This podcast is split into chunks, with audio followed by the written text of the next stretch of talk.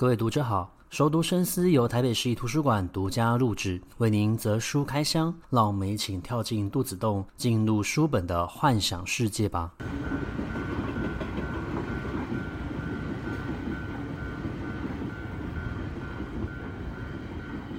各位听众好，欢迎回到熟读深思。这一半我们要介绍的是一位美国桂冠诗人。他在八十岁之后所写的随笔。那这一个诗人呢，他叫做唐纳霍尔。那唐纳霍尔他除了是一位诗人，他也是一位作家、文学评论者。那么他也曾经获得到美国的呃国家艺术奖章哦，所以他算是一位非常重量级的诗人。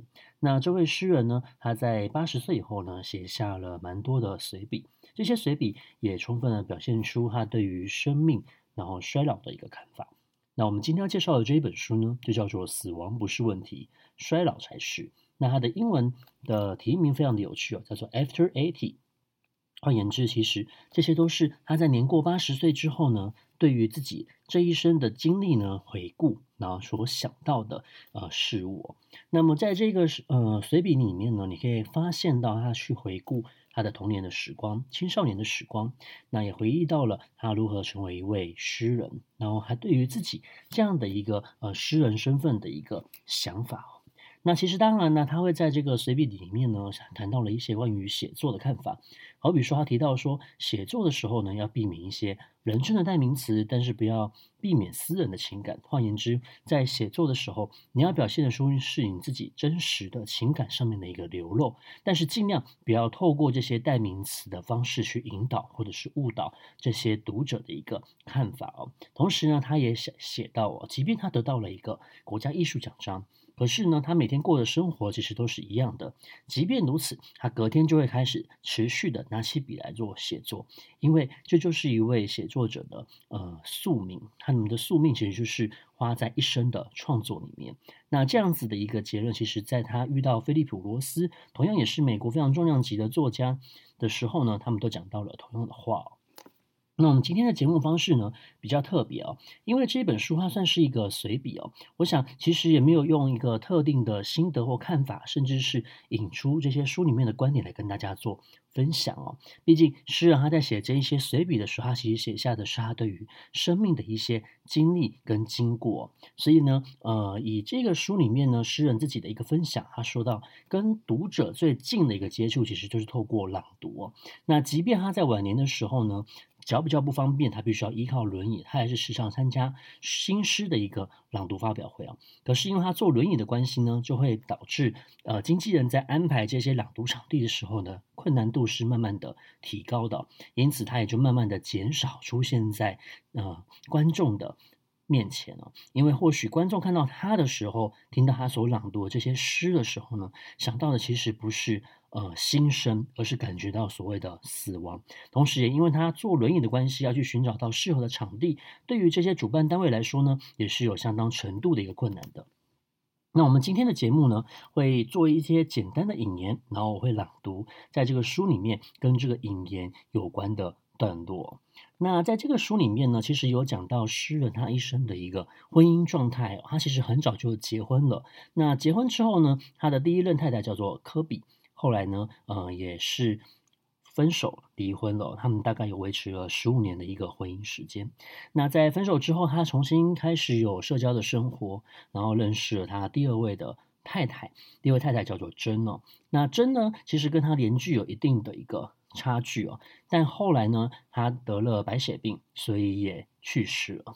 那么在珍去世之后呢，他又跟陆续的几位呃女性有过。约会，最后呢，他就认识了琳达哦。那么，其实他也有讲到，他跟琳达的一个相处呢，更像是陪伴的一个朋友。他们不一定会每天见面哦，而是每一个星期呢，可能会见面两到三天，然后会睡在一起。可是平常时候呢，他们还是会呃各自的一个居住哦，并不会干涉到彼此的一个生活。那么，在这个书里面呢，呃，他就有讲到一段是有关于他去描写他跟科比两个人的这第一段的一个婚姻哦，维持的一个状况啊。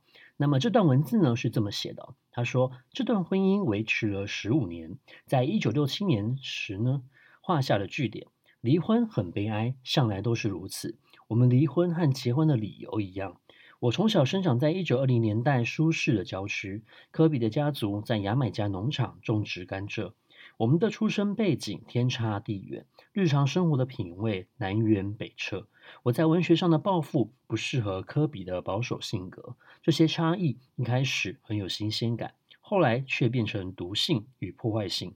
几年后，我再婚，一九七五年与珍一起搬回在新罕布下的家族故居。科比没有再婚，他接受过心理分析之后，自己也成为心理治疗师，在安娜堡极负声望。我也在那里任教。她成为独立活跃的女性，积极参与政治。孩子长大之前，我们一直保持联络。一九九一年，我们的子女在新英格兰上大学、工作。为了方便与儿孙见面，科比搬离密西根州，在东部定居。虽然我们住的地方相距不远，但十多年来我们从不曾见面。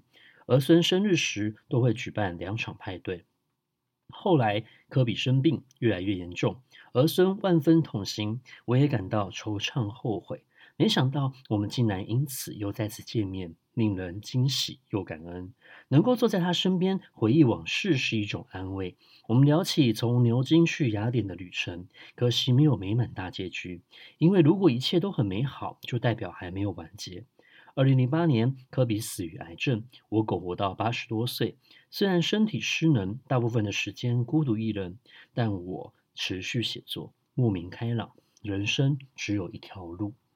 那其实从这段话你可以发现哦，对于呃这位诗人唐纳霍尔来说，创作就是他所选择的那一条孤独的路。那么他的确有过一段失败的婚姻，然后分手了。可是呢，他对于科比而言呢，其实他最刚开始两个人互相吸引的，也是因为彼此之间的奇异性。那当然的，就就好像我们在谈恋爱的时候，我们经常会受到性格与我们不同的一个对象吸引。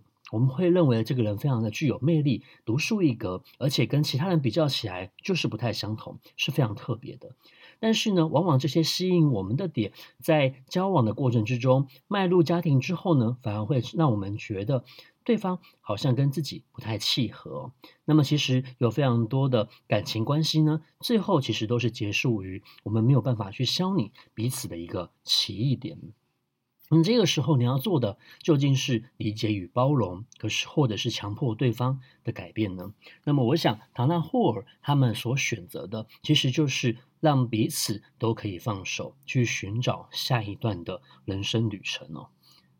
那么，唐纳霍尔他除了透过文字去表达之外，你也可以发现，我从刚才所朗读的文字里面呢，其实有表现出一种诗的韵律感、音乐性哦。而这也是我在读他随笔集的时候呢，我觉得文字里面会透露出一种节奏，而这种节奏呢，其实是一种诗意啊，诗意的一个。美好啊，所以它读起来不像一般的呃随笔集哈，还是让你觉得非常的松散，或者是想要尝试说一些人生的大道理。相反的，唐纳霍尔其实是透过呃随笔的这种。方式呢，去呈现出所谓的一个长诗哦。那么在前面所讲到的是他的第一段婚姻，那么接下来呢，还要面对的就是属于中年的一个死亡。那我们前面讲过，他的第二任的太太珍呢，呃，先死于白血病，那他也是陪伴在他的身边，然后迈入到呃死亡的这一个尽头哦。那么这一段呢，其实就出现在书里面哦，在书里面呢，其实有这么一段关于死亡的一个描述哦。他说：“中年时有一次，我差点因为自然因素死亡。我六十一岁时罹患大肠癌，虽然尽快切除，但两年后转移到肝脏。外科医生切除半个肝脏，预告我只能再活五年。我和珍都以为我很快就会死。他每天帮我按摩，企图把癌症按走。我以敷衍的态度完成化疗流程，尽量将能写完的稿子都写完。我自己。”即将行将就木，但是当真罹患白血病倒下时，我感到错愕又惊恐。他四十七岁便死去，当时我六十六岁，绝对不是小事。六年后，我发生一次小中风，这次鬼门关前走一回，感觉很踏实。一条颈动脉八成五堵塞，哈宝医师以局部麻醉的方式开刀两小时后，取出一寸长、铅笔宽的斑块。我很喜欢听那群白穿白袍的人闲聊，不时会有人要我捏一颗狗玩具球，发出声响证明我意识清醒。但是哈宝医师不让我把斑块带回家，我真的很失望。那么，嗯，我们可以知道，唐纳霍尔其实他迈入到了所谓的一个中年，甚至是迈入到了已经是前老年的一个状态的时候，他已经历经过非常多次的一个死亡了。尤其是真比他想象中、比他实际的年龄还要来的年轻，他们两人相差了几乎有十七岁哦。原本的预设应该是唐纳霍尔会先离开，那么真会为他送行，但不巧的是，命运其实并不会。按我们的预期去走，有些时候意外就是呃突然之间就发生了，所以他再一次的必须要面对他的亲人的一个死亡。不过这样子的一个情况其实并没有打击到他。因为诗人的心中的目标是非常清楚的，他其实也在另外一段描写到了有关于他对于呃所谓的一个年轻到老的一个变化，他自己的看法是如何。那么这一段所讲的呢，他引用到了一些画作，他说在很久以前，我亲眼目睹从年轻到老的变化。一九零三年，约翰辛格萨金特画了一幅肖像，费斯克华伦夫人与女儿。我二十岁那年，在波士顿巧遇费斯克华伦夫人与女儿。那是一位非常非常年长的女士，佩戴丝绒颈链，上面挂着一个浮雕人像装饰。一届中年的女儿站在她身边。四十多年前，萨金特所画的肖像中，母亲外形优美，展现波士顿上流风格。十二岁的女儿靠在她身上，姿势轻松，因为这一刻而激动。我眼前的这对母女是同样的两个人，但又完全不一样。女儿容貌平凡，神情流露疲惫或失望；她的母亲满脸皱纹，身材娇小，出于礼仪与自尊而依然保持姿态笔挺，但开口说话时声音颤抖。多利安·格雷的肉体保持青春，而肖像老去哦。那么，我们从年轻到老的变化，除了是容貌上面的一个改变之外，有些时候更大的改变，其实在于我们心态、心境上面的一个转变。嗯，不论是在东方还是西方，我们都会透过自然的一个情景变化，去表现出个人心境的一个不同。那么，下面这段描述，就是他看到了这些自然风情所展现出来的一种生命力的一个演变哦。那么这段话呢，它的意思是这样的：他说，现在树长回来了，新的动物也来了，从西方迁徙而来的郊狼彻夜猛叫，但我们始终没有看到。小时候和外公散步时，我从来没看过野生火鸡。一九八零年代，我才第一次见着。那天我出门遛加斯，看到一只灰色羽毛的火鸡穿过新加拿大路。加斯太过惊讶，整只狗呆住。我也一样。火鸡一路点着头从我们面前走过。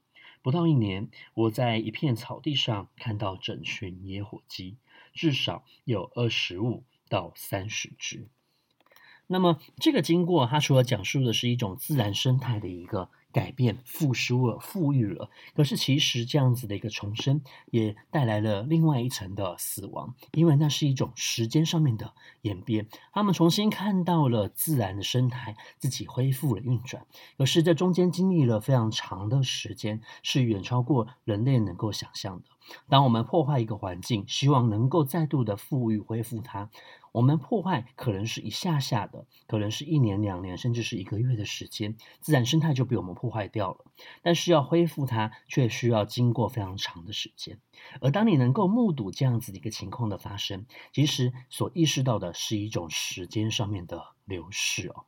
那么这段自然的一个描述，其实在呼应到前面他对于年轻到老的一个看法，你就会感觉得到，其实唐纳霍尔他是透过观察自然的一个方式，在检视自己的生命哦。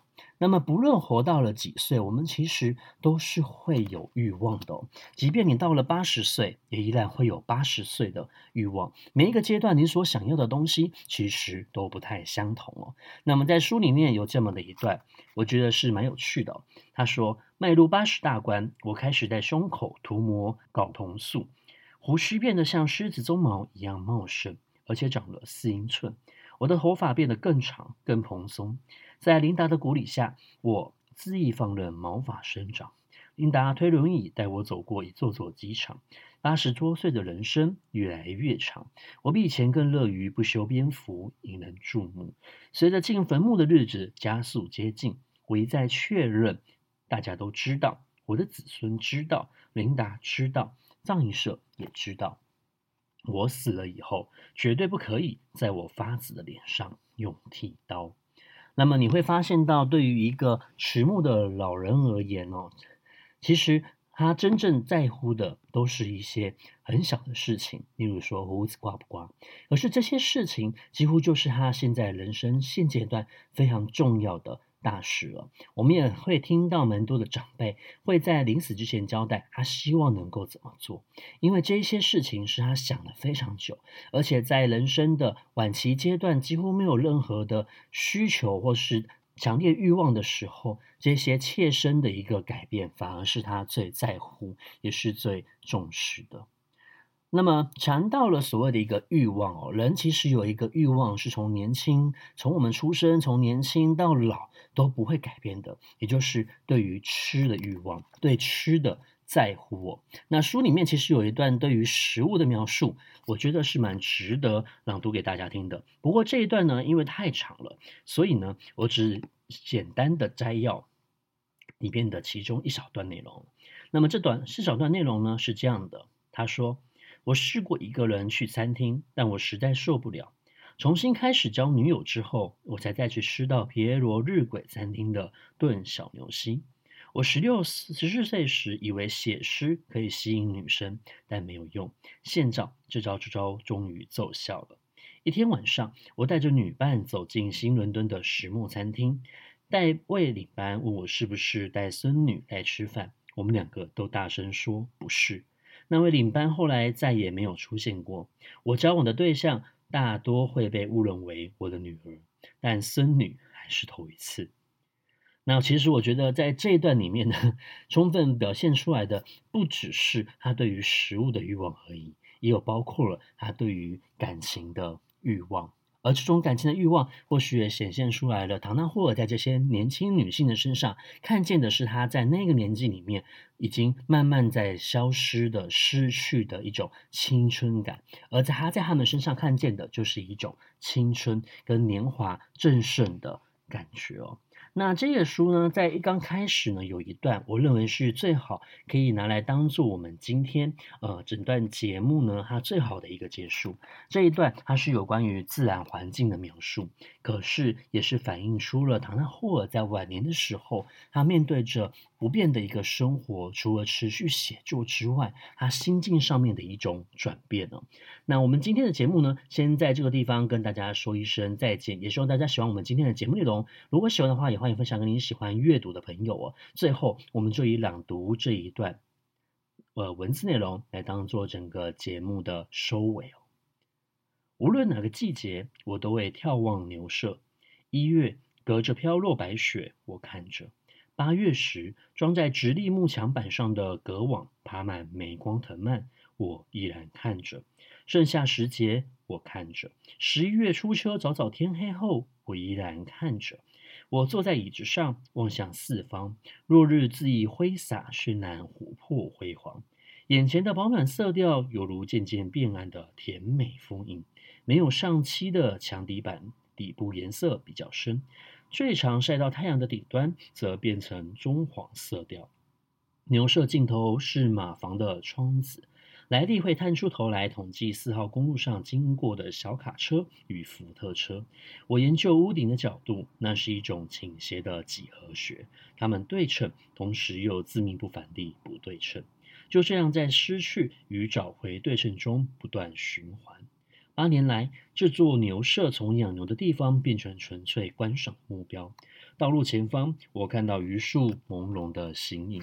通往格拉夫顿高速公路的四号公路两旁长满这种树。一百五十年的岁月，让榆树从青绿嫩芽变成干枯老树。